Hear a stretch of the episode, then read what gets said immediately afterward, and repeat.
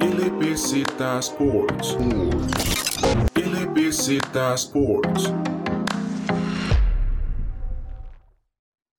Muy buenas a todos y a todas. Nuevo podcast de Champions League acá en LBZ Sports. Como no, me acompañan Alejandro Echandi y Luis Zamora. ¿Cómo están? Hola Julián, hola Luis. Otra jornada de Champions interesante donde vimos algunas sorpresas, algunos equipos de visita que dieron el, consiguieron el triunfo y es una jornada que se va a poner bastante interesante en los partidos de vuelta. Hola Alejandro, hola Julián. Así es, aquí estamos de vuelta con un podcast de fútbol. Vamos a repasar lo que sucedió en la jornada de Champions y a dar ciertas predicciones y ciertos comentarios acerca de lo que viene para la semana próxima. Y hablar del fantasy, ¿cómo no? Que Luis ya no lo menciona, pero bueno, es que ya no va, ya no va de primer lugar. De hecho, es curioso lo que dice Alejandro, yo no me había percatado. Esta semana, es cierto, ganaron los cuatro equipos que jugaron de visita. Bastante curioso. Tal vez, bueno, influido, consideraría yo, por el hecho de que no juegan, o sea, los estadios ya no pesan tanto, no hay afición. Pero bueno, como siempre, vayamos, empecemos por el principio y vayamos con los partidos del martes. Atlético de Madrid, Chelsea y Lazio, Bayern Múnich. Empecemos con el partido más disparejo, la verdad, bastante sencillito. El Bayern le ganó 4-1 a Lazio. No voy a decir que el Bayern se lució, pero es que Lazio se lo puso muy fácil. Sí, es un partido donde el equipo italiano yo creo que llega deshecho en la, en la parte defensiva y yo creo que también en lo anímico. Es un partido donde deja mucho jugar al Bayern. Yo pensé que le iba a salir a presionar, a jugarle a un contragolpe, ser un equipo un poco más activo y, y presionando, pero el partido no es así. El, la Lazio le permite al Bayern tener la bola y el equipo alemán se siente demasiado cómodo y hace lo que quiere con el equipo italiano. Concuerdo con Alejandro, pero también hay otra parte importante, es que tres errores puntuales del Lazio que terminan en gol. Está el, el de Musacchio empezando el partido, el autogol de Acerbi y la jugada, no me acuerdo de quién, no sé si de Patrick o Lazzari, por la banda derecha, donde se termina escapando Kingsley Coman para el, el segundo o tercer gol del Bayern, no me acuerdo cuál fue, pero son tres errores puntuales que al final derivan en, en complicarle la serie a Lazio y de no ser por eso probablemente se veía eh, la superioridad del Bayern, pero en cuanto al resultado y en cuanto a oportunidades de gol, yo creo que un 1-1 o 2-1 hubiera sido un resultado no tan lapidario para Lazio, pero lo termina haciendo por eso, por los errores de ellos mismos que provocan que el Bayern se vaya a la delantera tan rápido y a partir de eso pueda controlar el partido. Sí, al final, al final Alejandro dice que, que la defensa de Lazio estaba desarmada y es que para los que no están tan al tanto de lo que es este equipo, o sea, ellos juegan línea 3, a Servi sí es titularísimo, pero en el caso de Musakio y Patrick no son nada habituales. De hecho, Musakio tampoco estaba jugando a perfil cambiado también, porque los, los que juegan en esa línea de tres suelen ser a Servi, Luis Felipe, que estaba lesionado, y Radu, que tampoco pudo estar. Entonces, al final es que es eso, son, son errores de esos errores que, que, bueno, ya le sucedió a Leipzig, por ejemplo, que es que no se perdonan en la Champions ese tipo de detalles, ese tipo de errores no pueden suceder y menos contra un equipo del peso del Bayern, en el caso de Leipzig también un, equipo como el Liverpool. Entonces al final termina siendo un partido muy sencillo para el Bayern porque ya muy temprano tenía la ventaja que necesitaba y ellos saben muy bien cómo administrarla. Para mí hay dos detallitos interesantes, quiero ver qué opinan ustedes al respecto. El primero es que no estaba Müller y juega Jamal Musiala, un joven canterano del Bayern que la verdad lo ha hecho muy bien, me gustó bastante. Y el segundo que ya lo hablamos un poquito por privado, quiero que me opinen sobre ese Niklas Zule de lateral derecho. Yo voy a empezar un poquito por la parte que más conozco, que es la de Musiala. Desde un partido con Leipzig, eh, por Bundesliga, lo vengo observando, que fue titular. Bueno, no me acuerdo bien si fue titular o entró de cambio, pero la verdad es que lo hizo muy, muy bien Musiala. Es un jugador que me gusta mucho, de perfil ofensivo, porque también no deja este detalle de, del mediocentro de ahora, que es ser un poquito más polivalente. Pero, pero vamos a ver, si vamos a, al juego y a lo posicional, hace un rol de media punta, de llegada y lo hace bastante bien, de hecho anota un gol bastante bonito. Y le da al Bayern. Creo que eh, en general, no lo que le aporta Müller, porque Müller es un, un, jugador que puede llegarle a funcionar hasta delantero o incluso de extremo, pero le aporta muchísimo en generación de juego. Me gustó muchísimo verlo y en cuanto a Zully, la verdad lo comentábamos, sí, como dice Julián, por privado, lo hizo bastante bien, creo que no se vio este, en ningún momento exigido o sobreexigido como lo podría llegar a, a, verse en algún partido donde hay un extremo con mayor velocidad o mayor potencia física, pero lo que es técnicamente yo sí lo vi bastante bien, o sea, al incorporarse el ataque, al salir jugando, los recorridos, todo estuvo bastante bien. Eso sí, sí se nota un toque tieso. yo creo. O sea, si lo vemos ya desde, el punto de vista de un lateral, será tampoco un poco tieso y, deja como esa espinita de, verlo enfrentándose tal vez como a un Mané o a un Sterling, que son jugadores muy físicos y que sí le pueden causar muchísimo daño. Antes de hablar un poco de lo que la pregunta que hace Julián a lo, que nos hace Julián a los dos, me gustaría decir un poco del funcionamiento de la Lazio en medio campo. Siento que este equipo, bueno, vemos que tiene tres mediocampistas en, en Luis Alberto, Leiva, Milinkovic, Savic. Y vimos que Savic y Luis Alberto son dos jugadores que son muy ofensivos, son dos creativos muy ofensivos. En el caso de Luis Alberto, yo creo que hasta se puede decir que es un media punta que, que si hace labores defensivos, esfuerzo, pero por características no es un jugador defensivo. Y entonces este equipo de la Lazio se basa defensivamente en Luca Leiva. Luca Leiva, que es un jugador que ya sabemos el paso de él por el Liverpool, pero es un jugador de 34 años. Es muy complicado dejarle, dejarle todo un equipo de la Lazio que, que marque este medio campo del Bayern, que es muy poderoso, a un jugador de 34 años. Entonces yo creo que también ahí pasan un poco de los errores de la Lazio, que sí creo que eso es lo que le falta, un contención más activo, más físico y mucho más joven para, para darle un poco más de versatilidad a este equipo de la Lazio por el lado de, de, de, Musiala, es un jugador que cuando uno lo investiga un poco, es un jugador que antes estaba en las menores del, Chelsea, prácticamente nueve años estuvo ahí,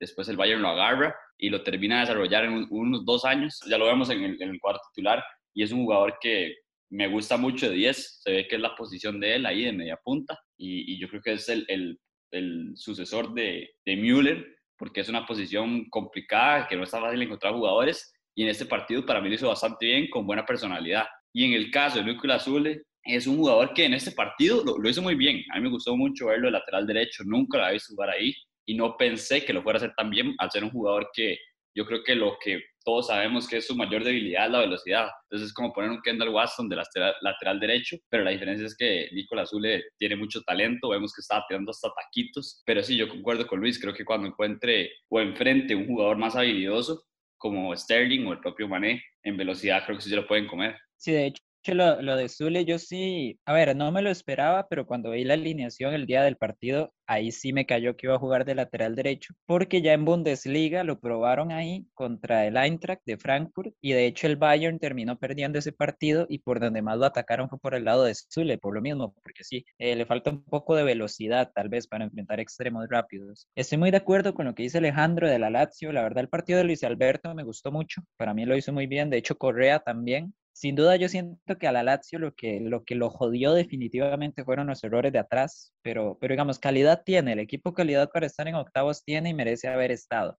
Pero bueno, muchachos, pasemos al segundo partido del martes. Para algunos fue una sorpresa, para los que ya conocemos bien al Atlético, tal vez no tanto. Pero el punto es que el Chelsea se lleva una victoria 1 a 0 con un gol, un golazo, como no, de Olivier Giroud. Y la verdad es que fue un partido de 0 a 0, que si no fuera por un error de Mario Hermoso hubiera terminado 0-0 y un partido, voy a ser sincero, un partido bien malito, la verdad, bien aburrido. Sí, yo creo que es un partido exactamente lo que dice Julián. El Atlético busca ese 0-0 y en años anteriores era normal que lo encontrara. Un Atlético que cuando se proponía que no le metieran gol era demasiado complicado hacerlo y en este caso o en estos últimos años ha sido una recurrente que están los errores. Entonces, con un error muy caro, siempre le, anotan y el Chelsea yo creo que sale con un gran resultado en el estadio donde estaban jugando, que supuestamente era visita, pero todos sabemos que no.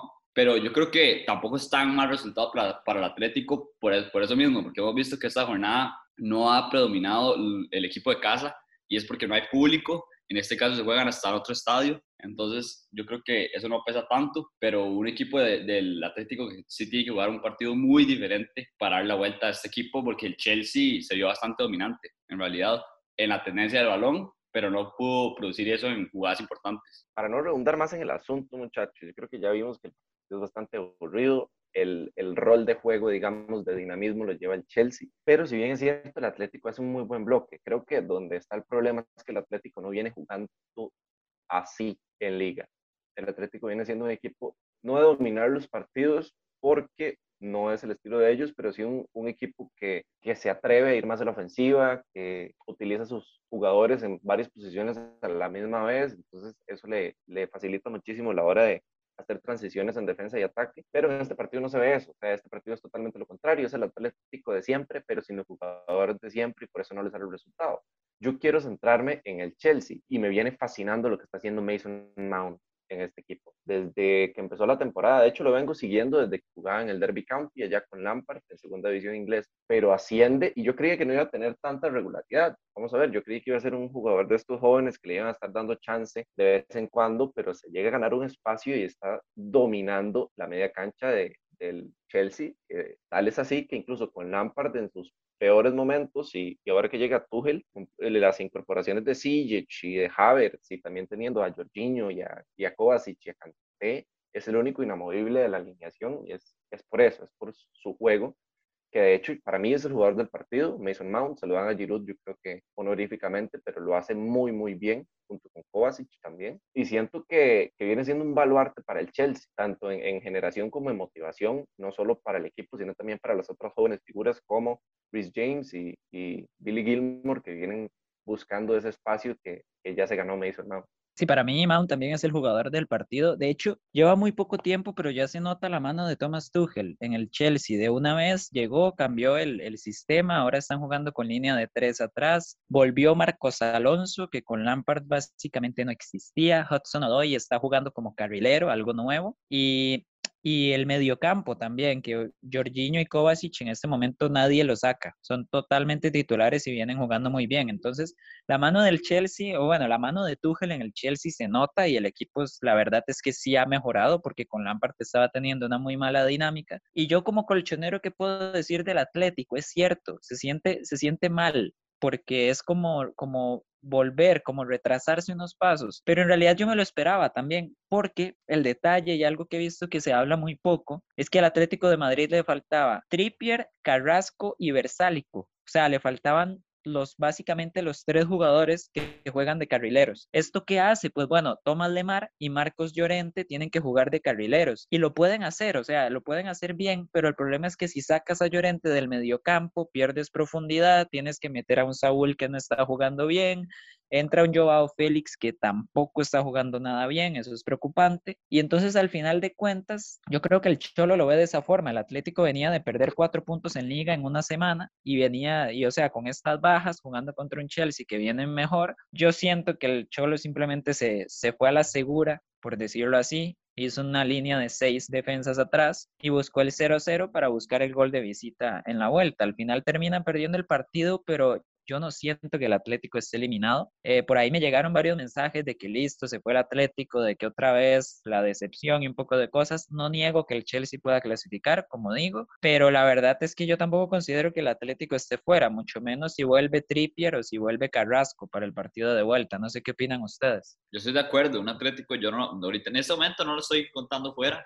Creo que sí tiene que ser un partido mucho mejor y el problema de este partido que tiene que hacer es que primero no puede recibir el gol del Chelsea y se le complica y lo más importante creo que es que el Atlético tiene que anotar y rápido. Si el Atlético, vemos que el Atlético es un equipo que, como dicen ustedes, antes tenía esta formación, este estilo de juego donde se encerraba mucho y jugaba mucho al contragolpe, no desaprovechaba sus oportunidades adelante y atrás no dejaba ningún espacio, pero ahora en liga hemos visto que es un, un equipo que propone mucho más, pero hay veces cuando el equipo contrario se le cierra bien, no creo que vaya a ser el caso del Chelsea, porque este equipo del Chelsea no lo veo cerrándose, no veo que tenga las armas y no veo que tenga el estilo de juego en este momento para cerrársele, pero si se le cierra o si, o si plantea un buen bloque o no está en el día de sus delanteros del Atlético, sí, sí puede ser bastante complicado. Algo del Chelsea que me gusta es que veo los cambios que se realizaron en el partido y entró Kanté, Pulisic, Sijic, Havertz, o sea, es increíble, y James también, el jovencito, o sea, cuatro jugadores de primer nivel que tienen la banca el equipo de, de los Blues, que yo creo que nombres tiene y lo que le falta es acomodarlos nada más, porque este proyecto ahora de la mano de Tuchel se está viendo mucho mejor. Yo quería cerrar hablando de eso, de hecho, eh, Alejandro. Qué interesante eh, se pondría la Premier y, la Champions si Tuchel en un poco de, de tiempo, qué sé yo, unas dos o tres semanas, llega a, a incluir en su plantilla, no en la titular, sino en el equipo, a Havertz. Me parecería brutal. O sea, lo del Chelsea en cuanto a, a, jugadores, yo creo que está totalmente sobrado. Tal vez le haga falta en la parte defensiva algún tral, algo por el estilo, pero yo creo que con rodaje y con, y con ritmo de competencia y ya metiendo en ese equipo a Havertz y a Sijic, me parece brutal. Veo que también Timo Werner está encontrando nivel, no está notando tanto, es cierto, pero sí, en, como lo estamos usando de extremo, o, o segundo delantero por un lado. Yo creo que se, se encuentra mejor en esa posición porque no se le exige tanto anotar sino que más bien apoyar al delantero centro, que en este caso fue Giroud, y lo hace bastante bien. Entonces, por ahí, ventajas que tiene el Chelsea puede mejorar muchísimo. Y lo del Atlético, como dice Julián, yo creo que sí, pero también vamos a, a ser sinceros. Yo veía este partido para Renan Lodi, no fue, no sé por qué, y, y como dice Alejandro también, o sea, el Atlético necesita anotar y si sale con esa disposición o una similar a la que juega siempre en Champions, le va a ser muy complicado anotar dos goles. Para mí la vuelta, ya para, para cerrar con el partido, para mí la vuelta, primero que todo va a depender de que vuelvan los carrileros. Si vuelven Trippier, Carrasco, el propio Versálico, puedo ver a un Atlético jugando como lo hace en Liga, si no vuelven, no me sorprendería ver un Atlético otra vez echado atrás, pero alternando fases de muchísima presión y, tirarse arriba y luego volver a echarse atrás otro rato. Así es como siento yo que podría estar el partido de vuelta y el Chelsea pues jugando básicamente a lo mismo, que es lo que, lo que vienen pues incorporando. Pero bueno, ahora sí, pasemos a los partidos del día miércoles. Dos partidos que la verdad no fueron como los esperábamos, lastimosamente. Eh, uno porque simplemente no pudo, había una diferencia yo considero bastante grande de calidad y el otro por una tarjeta roja un tanto polémica y de hecho quiero que empecemos por ahí, más allá que hablar de árbitros y demás, porque yo no siento que venga el caso, no siento que sea nuestro fuerte, igual si quieren tirarle ahí al árbitro pues pueden hacerlo, también no hay problema. Pero bueno, el punto es que el Real Madrid se lleva una victoria como visitante ante la Atalanta y el gol lo marca al 86 Ferland Mendy con la pierna derecha en su primer tiro fuera del área de toda la temporada. La verdad es que es algo muy Real Madrid para ganar un partido porque algo tiene el Madrid con esta competencia y es que las cosas simplemente parece que le salen bien. Pero es que Julián, vamos a ver, yo, yo voy a dar mi punto de vista neutral. Yo seguí mucho, mucho tiempo el Real Madrid, me sigue gustando el equipo, pero ya no es este equipo del que le, le tengo un, fanatismo. Y vamos a ver, me gusta, pero el Atalanta también, y quiero hablar por ahí de una manera más objetiva. Más allá de la tarjeta roja, que para mí no era tarjeta roja, es que el Real Madrid se come al Atalanta. O sea, yo veo al, al, al Atalanta jugando con Freuler, que es el que expulsan, todo el partido y sigo viendo al Madrid comiéndose el medio campo como lo hizo con un Modric brutal, con un Cross brutal y, no sé, o sea, si Dan plantea este equipo lleno de plagado de mediocampistas y, y pasando como un interior a Mendy eh, y a Lucas Vázquez también, que Lucas Vázquez es un jugador muy, muy infravalorado por la gente, la verdad es que es demasiado polivalente, puede jugar muy bien de lateral, puede jugar muy, muy bien de, extremo y los centros son muy buenos también. Pero bueno, dejemos de lado a, Lucas Vázquez y a las individualidades. Yo creo que sí. O sea, más allá de la expulsión, que para mí, como repito, no es expulsión, el Real Madrid se come al Atalanta. Y no lo veo, o sea, no lo veo más allá de que el Atalanta no estuviera en su nivel, porque vamos a ver, Duan Zapata se lesiona, eh, Muriel tuvo un partido terrible, entró Ilicic y hizo un partido malísimo que incluso lo volvieron a sacar de cambio. Pero vamos a ver, eso no es culpa de que el Atalanta andó malo y yo no lo veo así. Es culpa de que Zidane se dio cuenta que solo tenía 13 jugadores del equipo titular, planteó un partido para tener la pelota la mayor cantidad de tiempo posible y que la Atlanta no pudiera salir en velocidad, logró, y es que además de eso opacó totalmente al Atalanta porque tuvo que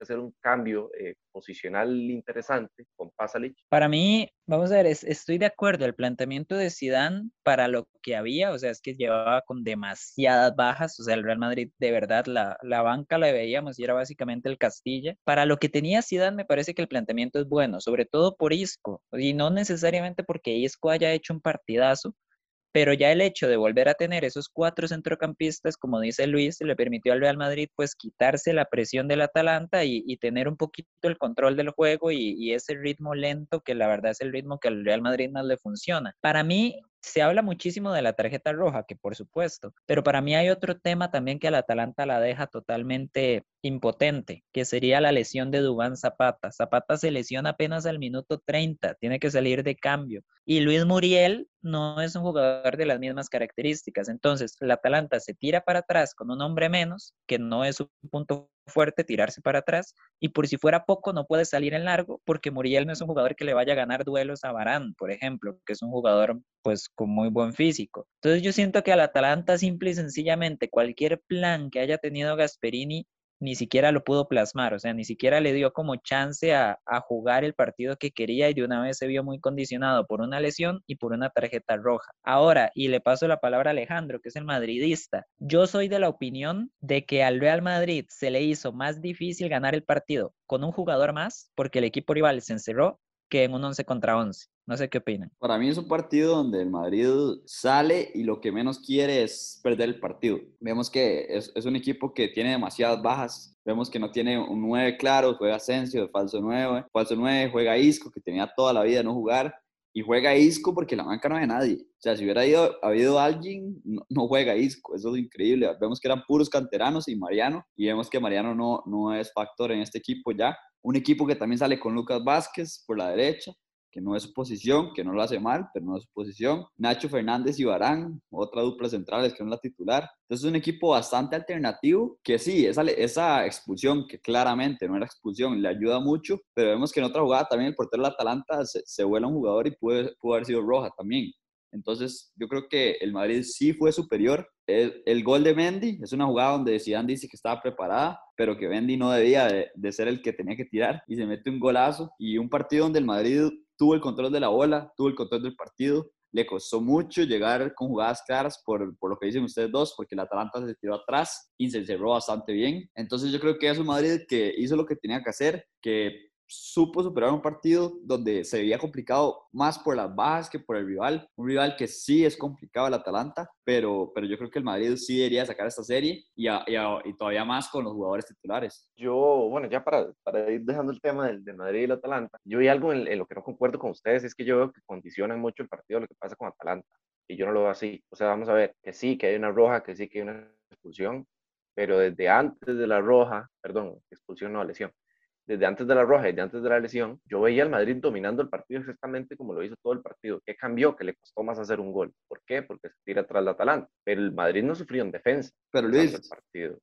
Luis, la roja y la lesión llegan en los primeros 30 minutos. O sea, un, un, tercio del partido pero, llevaba apenas. Pero en esos 30 minutos que hizo la Atalanta. Bueno, es que, o sea, la roja es al minuto 15 también. Es, sí, es son pesado. minutos de partido, o sea, es, es, complicado. Además, para un equipo que ya sabemos que desde la temporada pasada, los tres lo dijimos que lo que menos tiene es banca. Entonces, yo creo que sí, sí condiciona un partido donde el Madrid se vio mucho más cómodo. Vamos a ver, ok, estamos de acuerdo. Yo no estoy diciendo que no es algo que pueda llegar a condicionar el partido. Lo que yo digo es que no cambia el funcionamiento. O sea, el Atalanta sí, yo creo que pierde más con Duván Zapata que con Freuler, porque después entra Pasalic y medio campo, bueno, pues se remienda un poco. Vamos a ver, en funcionamiento yo desde que empezó el partido vi el Madrid exactamente igual. O sea, vi el Madrid con la pelota en, en tres tercios de cancha, llegando muy cerca del área del Atalanta, el Atalanta sacando agua del bote, y desde que empezó el juego, o sea, desde el minuto 2, 3, era la misma tónica. Ahora, pierde dos fichas importantes, Atalanta en el partido, y a partir de ahí, el Madrid se siente más cómodo porque puede tirar su línea defensiva un poco más adelante. Pero es que yo no tengo ninguna duda que con Freuler y con Zapata el partido hubiera sido exactamente igual, tal vez con una o dos jugadas de peligro, porque gana Duván Zapata en velocidad o por cuerpo y llega con claridad. Pero, digamos, eh, yo no veo nada de peligro en esta Atalanta, por lo menos en este partido, gracias al, al dispositivo táctico que pone Zidane y también gracias a que los jugadores de Atalanta no están en su día. Es curioso, es curioso que, que tengamos un punto de vista tan diferente, pero bueno, es el caso. Luis le da mucho mérito al planteamiento de Zidane y Alejandro y yo sí nos tiramos un poquito más por lo que no pudo hacer la Atalanta. El punto es que el Real Madrid sí se lleva muy buen resultado para el partido de vuelta. Yo no siento que la eliminatoria esté cerrada. Sinceramente la veo tal vez más abierta que la mayoría de la gente. Si quieren ustedes ahorita también pueden dar el veredicto. Pero no, de yo, yo paso... tampoco la veo cerrada.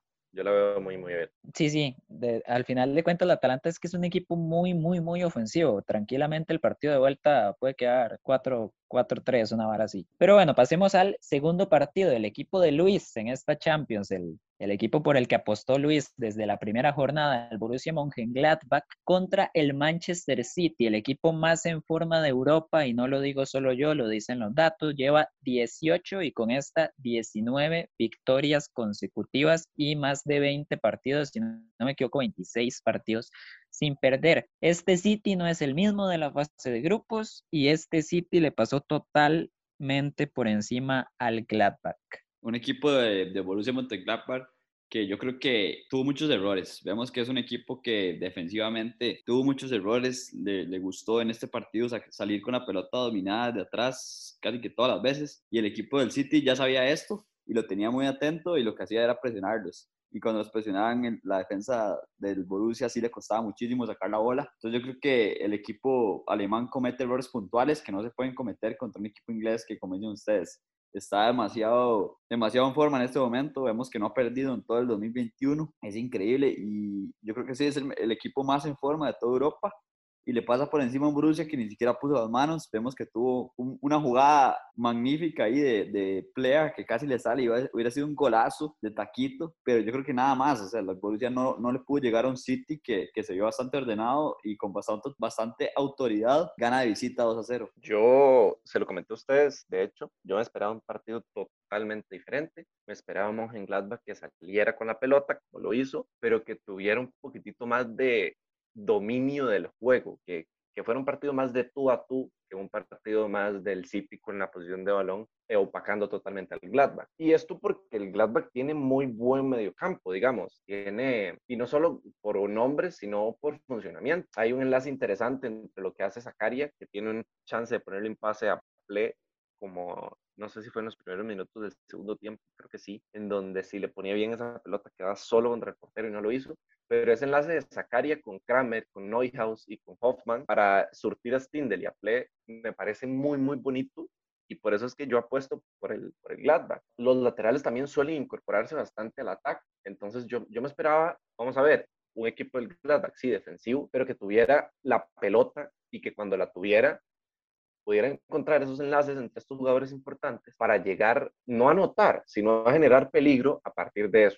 Creo que eso fue lo que le faltó al, al Gladbach. No sé si es por mérito del City, por, por tocar tanto el balón, por opacar tanto la tenencia de pelota y por presionar muchísimo cuando trataba de salir jugando el Gladbach, o si es por un mal funcionamiento eh, ya desde lo táctico del equipo del Gladbach. Igual yo no me voy tan satisfecho por lo que fue el partido. O sea, yo veo que el City es totalmente dominante, pero digo, me estoy poniendo en la posición del equipo alemán. No un partido tan malo. O sea, es un partido donde no hay claridad ofensiva, pero la verdad me gustó. O sea, a raíz de, de todo lo que fue la presión del City y demás, no me disgustó tanto la presentación. De hecho, creo que, que, que se puede ir a, a apreciar un partido bastante bonito. Veo ya el Gladbach fuera, sí, pero creo que se puede dar un partido bastante bonito en Inglaterra. Para mí, para responder tal vez desde mi punto de vista lo, lo que dice Luis, me parece que el Gladbach hace un partido bastante flojo y que el City también hace un partido bastante bueno y lo suficiente como para sacar pues la ventaja que se vio en el, más que en el resultado, la ventaja que se vio en el juego.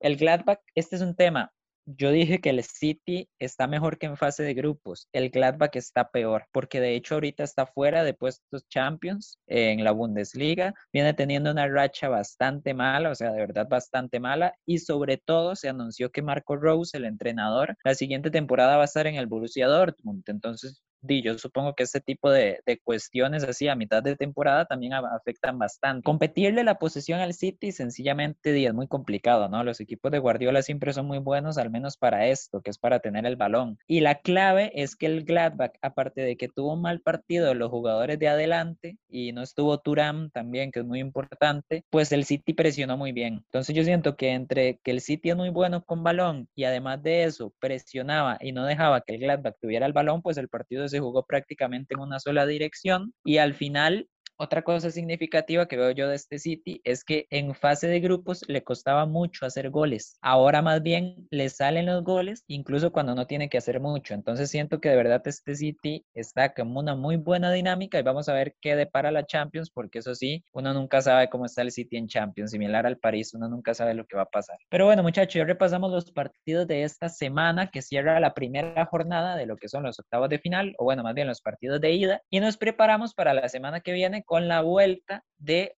el Barcelona, París Saint-Germain, Leipzig, Liverpool, Sevilla, Borussia Dortmund y Porto Juventus. De una vez para tirar, yo considero que el París y el Liverpool ya están clasificados. El París, recordemos que le echó un 4-1 al Barça, el Liverpool ganó 2-0 al Leipzig, para mí ya están en cuartos de final. Sevilla, Borussia Dortmund, 3-2 la tiene el Borussia. Para mí, la serie está muy abierta. De hecho, es el partido de esta semana que viene que más me interesa. Yo voy a decir que clasifica el Borussia Dortmund, pero le va a tocar sufrir bastante porque ya sabemos que la defensa del Borussia no es muy buena. Y por el Porto Juventus es el partido para mí, uff, Es que todo depende de la Juve. Todo depende si la Juve se levanta a jugar o se levanta que le hagan un gol en el primer minuto de partido. Corrección, Pero todo depende de Cristiano Ronaldo. sí, sí, en realidad, sí, sí, más bien, debo admitirlo. Todo depende de Cristiano Ronaldo si se levanta a hacer tres goles o no. Los que quieran arriesgarse con Cristiano en el Fantasy, pues bueno, ya sabrán ustedes lo que están haciendo. Yo, uf, vamos a ver, le voy a dar el, el gusto a Luis, voy a decir qué pasa el Porto. Voy Wow. yo, voy a, voy a tirarme ahí, eh, quiero tocar un par de temas. Lo del París, creo que sí, eh, totalmente indiscutible que está clasificado. Yo creo que no hay ni- ninguna solución matemática para que el Barcelona llegue y, y- y gane 4 a 0 en París. O sea, lo veo Un totalmente. imposible. 6-1, un 6-1 con gol de Sergio Roberto, no lo ve. No, no lo veo, no lo veo. Y en la parte del Liverpool, un poco con Julián. Vamos a ver, el Liverpool tiene una ventaja suficiente para cualquier Liverpool estable de, de- de la vida, pero es que eh, esta semana para el Liverpool fue trágica totalmente. Se lesiona Jordan Henderson, que es el central titular y el capitán del equipo, y se le muere el papá a Alison Becker, que eso es básicamente un Alison Becker no va a jugar y si juega probablemente juegue mal, con la cabeza en otro lado. Viene Liverpool malísimo, no, no tanto por, por otra cosa que no sea que le faltan jugadores y que los jugadores que tienen no tienen eh, su mejor año. Y además de eso, se le suma que tiene un partido muy importante el día de mañana contra el Sheffield. Si no lo gana, se le hace un mosquero total y a tener que ir a ganar la Champions, que es un equipo que juega Champions y demás, pero yo no veo tan adentro al Liverpool, que vamos a ver, el Leipzig llega a marcar un gol, que es un equipo eh, que son motos eternas. El, el Leipzig llega a marcar un gol, que es un equipo muy dinámico, que va a ejercer muchísima presión desde el inicio del partido, y el Liverpool se le va a hacer un partido muy, muy complicado, que donde es cierto, dice Alejandro, dice Julián, que probablemente marque un gol, sí, pero el Liverpool no está marcando goles, ese es el problema. Ahora llega Diogo Jota, que va a estar disponible, que es una alegría para mí, pero a partir de ahí yo veo la serie todavía abierta. Sí, pasa el Liverpool, pero la veo abierta. Y las otras dos, del Dortmund y Sevilla, no voy a comentar mucho porque para mí ya está clasificado el Dortmund. Es imposible para mí que el Sevilla llegue y le levante la serie. ¿Por qué? Porque el Sevilla creo yo que se tiene que esforzar demasiado para hacer goles y el Dortmund no. Es darle la bola a Haaland en el área y listo. Entonces, si el Dortmund encuentra un gol o dos goles que es muy fácil que los encuentre. El Sevilla se le va a complicar muchísimo más de la cuenta y no lo veo haciendo más de dos goles en el partido. Y el Porto y la Juve, para mí va a pasar la Juve. Ya saben que yo soy el fan del Porto número uno en la Champions, pero para mí va a pasar la Juve porque eh, está Cristiano Ronaldo en la Juventus, porque eh, Pirlo no quiere dejar su puesto como entrenador y porque eh, vamos a ver, yo no creo que el Porto le dé para aguantar 180 minutos contra la delantera de, de, la Juve y simplemente lo veo así. Cuidado, cuidado, porque ya Luis nos admitió que va a poner a Cristiano Ronaldo de capitán del Fantasy. No y es cierto, tengo la menor de duda. hecho, no, había, no había pensado en eso, es cierto. El, el Porto, de hecho, termina el partido bastante mal y termina la Juve atacando mucho. De hecho, los últimos 15 minutos el Porto sufre más que en el, todos los demás, digamos, es, es bastante notorio. Pero bueno, no me voy a cambiar de bando ahorita. Sí, es cierto, no había tenido eso en cuenta, pero, pero igual se lo voy a tirar al Porto yo.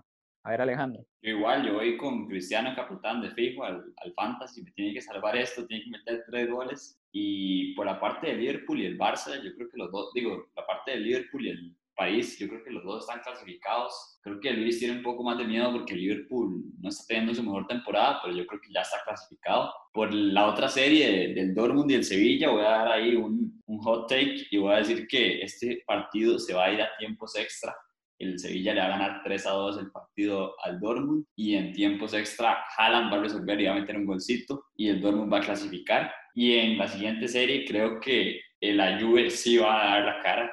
Este Porto, como ustedes dijeron, se vio mal y si no recibía ese gol, sí veo muy más complicada la serie, pero yo creo que yo creo que Cristiano va a aparecer en este partido. Pues bueno, aquí están nuestras predicciones para los partidos del martes y el miércoles de la semana que viene. Básicamente, los tres consideramos que el París, el Liverpool y el Borussia Dortmund van a clasificar a cuartos y sí tenemos la diferencia con el Porto Juventus, aunque siempre y muy probablemente suceda que Mr. Champions me deje a mí callado y clasifique la Juventus gracias al señor Cristiano Ronaldo dos Santos Aveiro. Pasamos a la sección favorita de Luis Zamora y es el Fantasy. Pero yo creo que ya no le está gustando tanto a Luis, pero voy a dejar que le explique por qué. Julián, Julián, qué mal estamos. Julián, vamos a ver. Eh, lo primero que quiero decir es que me encanta eh, esta jornada del, del, Fantasy. Voy a decir por qué. Y es porque eh, o sea, la medida de puntos no, no difiere de, de 20 puntos de distancia, digamos, el que más puntos hizo, creo que hizo 63 puntos, fueron dos o tres personas que tuvieron la misma cantidad, y después los demás abajo, el promedio está como en, en, en 40, 40 y algo, entonces es una jornada donde no se saca mucha distancia. El top 5 se mantiene exactamente igual que la jornada pasada, está Julián Blanco de líder, Felipe Trigueros con Gimnástica Española de segundo, Gallos Team tercero, Alajuelense me quita el cuarto puesto y se mete y yo me dejo el quinto, pero empatado a puntos con el cuarto. Eso sí, quiero destacar varias cuentas. Constellation, Pablo Steam, Albert FC y FC Rick. Y bueno, HyperF que también ha estado en el top, que todos esos tienen más de 444 puntos, o sea, están a menos de 10 puntos del top 5. De hecho, Rich estuvo a punto de meterse en el top 5 en, a mitad de jornada, si no me equivoco, y ya después fue variando un poco más el tema. Lo que quiero llegar con esto es que está sumamente parejo el top 5 y recordemos que tenemos premios para el top 3. Quiere decir esto, muchachos, Julián y yo nos vamos a llevar uno de los tres premios, entonces va a quedar uno disponible y Alejandro no se lo va a llevar. Entonces es momento para que ustedes aprovechen y se metan en el top 3, ¿verdad Alejandro? Es correcto, es correcto. Porque vamos a ver dónde está eh, ubicado en este momento. Se encuentra en la casilla número 17, pero vamos a ver, no lo vamos a descansar todavía. No, no tiene tanta distancia que una muy buena jornada Cristiano Ronaldo se puede meter ahí por la pelea del top 5. Entonces, muchachos, es un recordatorio para que no dejen el fantasy para nada, más bien métanle muchísimo más. Esos, esos que vienen en posición como Alejandro, 17, 14, 15, por ahí, que ven que ya no, que el fantasy no les va a dar, muchachos, métanle. Estoy seguro que todavía tienen un comodín por ahí, pueden sacar puntos fáciles como Julián, que yo no sé cómo, el más va tiene un comodín. Pero si ese es el caso, entonces métanle hagan el uso del comodín, hagan sus cambios, busquen sorpresas, hagan cambios que no tengan todas las personas para que tengan más posibilidades y así meterse a la pelea, porque no solo van a optar por premios, sino que también van a complicar a los que están en la cima y los van a poner a pensar más y, se va a poner muchísimo más interesante. Ahí se las dejo. Julián está muy alzadito porque no está de líder, pero estoy seguro que no le va a durar muchísimo porque en los toques se los hemos quitado si no mete el beat. Y bueno, así es como cerramos este podcast de la Champions League siempre nos encanta, es la verdad, de, yo diría que de los puntos que más tratamos, ¿no? Aquí en el canal siempre nos gusta hablar mucho de la Champions y por supuesto que vamos a grabar podcast la siguiente semana de fútbol para analizar lo que suceda en los partidos que acabamos de dar nuestras predicciones. También recuerden que tenemos podcast de baloncesto, de fútbol americano, que bueno, ahorita no hay. Y de vez en cuando subimos uno que otro podcast, algún equipo histórico de básquetbol o de fútbol, algún podcast de tenis por ahí. Siempre hay diferentes cosas. Y para estar actualizados con LBZ Sports. Recuerden seguirnos en nuestros perfiles de Twitter, Instagram, Facebook o si quieren estar al tanto también en Spotify, Google Podcast, Apple Podcast, demás plataformas de este estilo. Muchísimas gracias a Luis y Alejandro y muchísimas gracias a ustedes por escucharnos. Hasta la próxima. Hasta la próxima, muchachos. Yo nada más vengo a decir, eh, como últimas, que probablemente nadie lo escuche, pero mejor, porque los que se quedan lo van a escuchar que es probable que tanto en básquet como en fútbol, eh, en fútbol, en alguno de los dos o en los dos, tengamos entre esta semana o la semana que viene algún en vivo para hablar de Champions o de las jornadas que vayan transcurriendo durante la semana. Entonces estén atentos a las redes sociales porque esa información se les puede pasar si no están por ahí. Hasta luego, muchachos. Bueno, perros. LBZ Sports. LBZ Sports.